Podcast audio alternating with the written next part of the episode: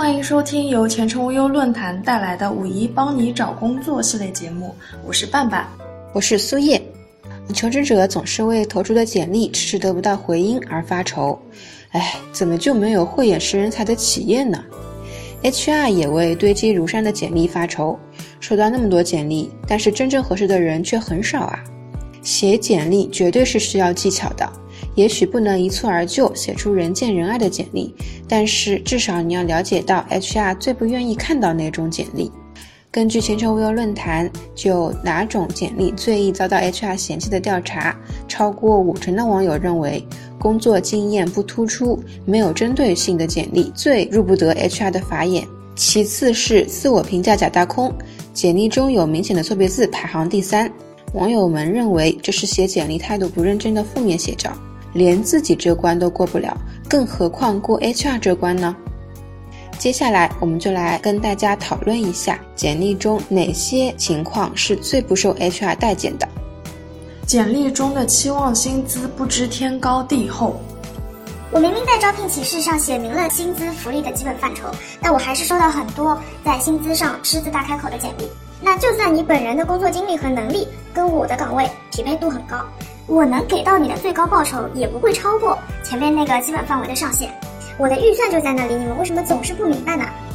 还有一部分对市场价一无所知的应届生，到底是谁给你们的自信，能把期望薪资写得比天还高？HR 所遭遇的情况确实很委屈，但是倘若用人单位和求职者都将薪资写成面议，那也是不合适的，就和双方在打哑谜一样。这个事件中的求职者缺乏现实依据的期望薪资，只会增加他简历被 out 的几率。错误百出的简历是这样的，在我通知你面试之前，简历就代表了你这个人，对不对？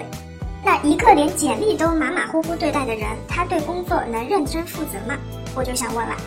我啊，收到过很多看了一眼就真的看不下去的简历，什么错别字连篇，排版乱七八糟。语句都不通顺，甚至关键信息也没有。这种最基本、最基本的错误，你只要自己写完简历再检查一遍，马上就能发现的。哎，偏偏就有那么多这种乱七八糟的简历，就这么堂而皇之的出现在我的面前。你说你们对自己都不负责，我该怎么对你们负责？这位 HR 苦口婆心的劝谏，确实应当引人深思。在 HR 通过面试了解求职者之前，简历就是你唯一的名片。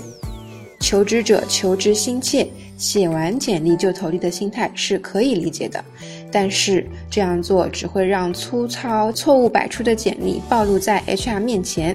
写完简历后，切勿急着投递，检查一遍是否有错别字、排版空缺以及语句不通顺的情况，并及时修改。简历不需要以花哨为亮点来吸引 HR 的眼球，但是最起码你要做到简洁精确。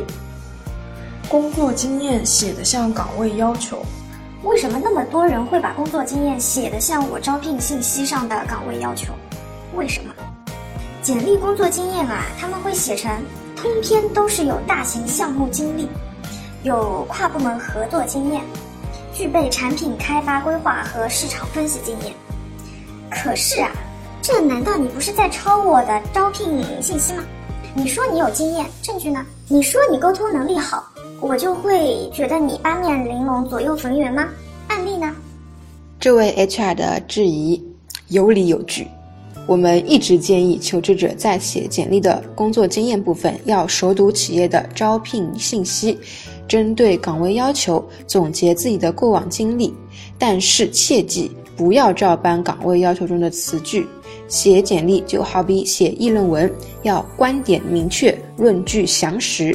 所以一定要突出简历中与岗位相匹配的关键字，这样能够让 HR 一眼就看到你。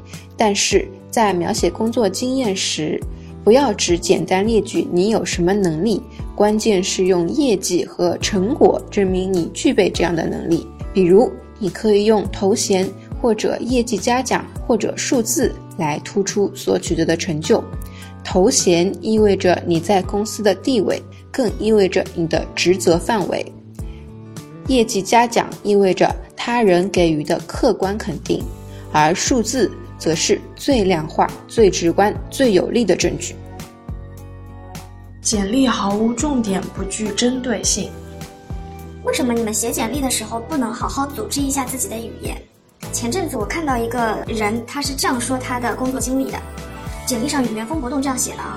他说自己按照老板要求用 Excel 提取了过去一年的销售数据，那最后用 Excel 里的函数功能做出了数据报表，并将报表转成 PPT 交给老板，老板很满意。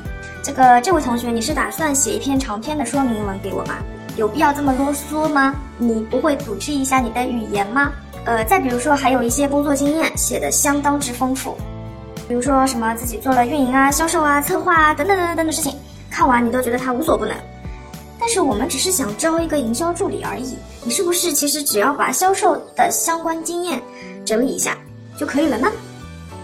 这位 HR 的抱怨暴露出了一件事情：HR 没有多少时间花在一份简历上，所以简历写作一定要简洁、主次分明，针对所投递的岗位有针对性的组织过往的工作经历。即使你有说不完的话，也可以放在面试详谈时再提。至于简历，还是要留一点悬念。而且，如果你有多个求职意向，尤其是不同求职意向之间差别比较大，建议做多份简历。简历中与求职意向相关的工作经历可以重点强调、详细展开。至于那些不太相关的经历，大可以一笔带过。自我评价写太多，实际内容假大空。其实我一般挺少看自我评价的，这倒不是因为我懒，但是主要是因为绝大多数的求职者写的自我评价都是大同小异的，每个人都是抗压能力强、勤奋刻苦、有责任心、有工作热情、性格开朗活泼，但这些内容其实并不能说明。呃，你这个求职者合适我的岗位啊，所以看了也是白看嘛。前程无忧论坛曾有调查数据显示，有百分之十六的 HR 表示自己是从来不看简历中的自我评价的。这其中有很大一部分就如同上面这位 HR 所吐槽的，内容大同小异，根本没有亮点。所以建议求职者在写自我评价时务必注意两点。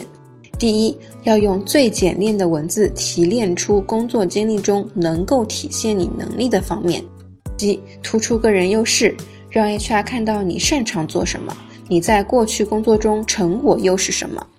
第二，要学会针对不同岗位适当调整自我评价的内容，目的是让 HR 看到你是符合招聘要求或岗位要求的。